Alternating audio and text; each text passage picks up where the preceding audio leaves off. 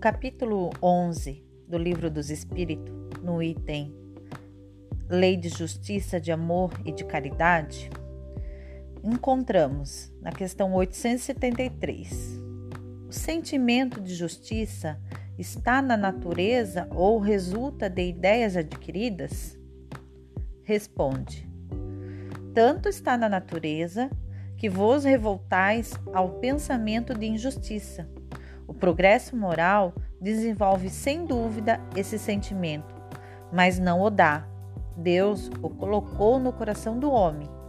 Eis porque encontrareis frequentemente entre os homens simples e primitivos noções mais exatas da justiça que entre os que têm muito saber.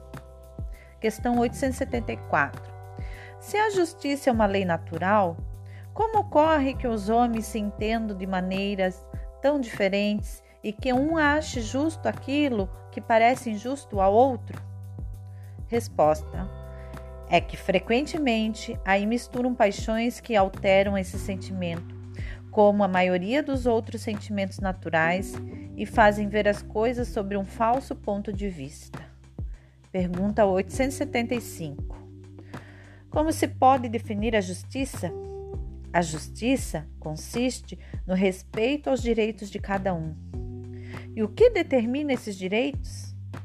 Duas coisas o determinam: a lei humana e a lei natural. Tendo os homens feitos leis apropriadas aos seus costumes e ao seu caráter, essas leis estabeleceram direitos que puderam variar com o progresso dos conhecimentos. Vede se vossas leis de hoje, sem seres perfeitas, consagram os mesmos direitos da Idade Média.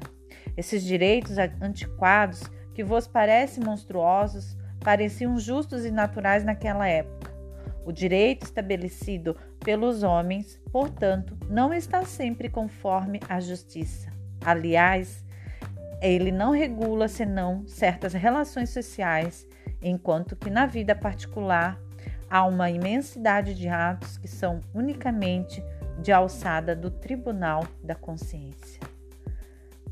Então, começamos o estudo com a justiça.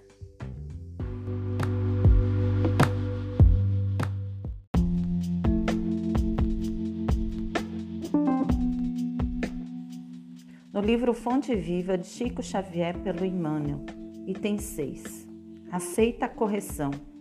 E na verdade, toda correção no presente não parece ser de gozo, senão de tristeza, mas depois produz um fruto pacífico de justiça nos exercitados por ela.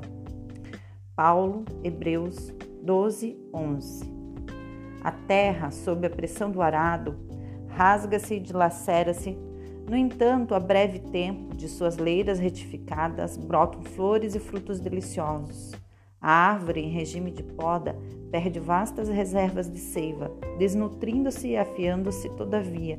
Em semanas rápidas, cobre-se de nova robustez, habilitando-se a beleza e a fartura. A água humilde, abandonada ao conchego da fonte, sofre os impositivos do movimento, alcança o grande rio e depois partilha a grandeza do mar. Quando ocorre na esfera simples da natureza, acontece no reino complexo da alma.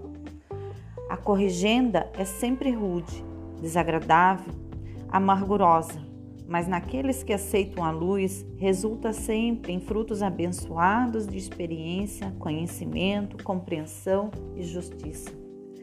A terra, a árvore e a água suportam-no sob constrangimento, mas o homem campeão da inteligência no planeta, é livre para recebê-la e ambientá-la no próprio coração. O problema da felicidade pessoal, por isso mesmo, nunca será resolvido pela fuga ou processo reparador. Esteoriza-se a correção celeste em todos os ângulos da terra. Raros, contudo, lhe aceitam a bênção, porque semelhante dádiva, não maior por parte das vezes, não chega envolvida em arminho, e, quando levada aos lábios, não se assemelha a saboroso confeito. Surge revestida de aculéolos ou misturada de fel, a guisa de remédio curativo e salutar. Não percas, portanto, a tua preciosa oportunidade de aperfeiçoamento. A dor e o obstáculo, o trabalho e a luta são recursos de sublimação que nos compete aproveitar.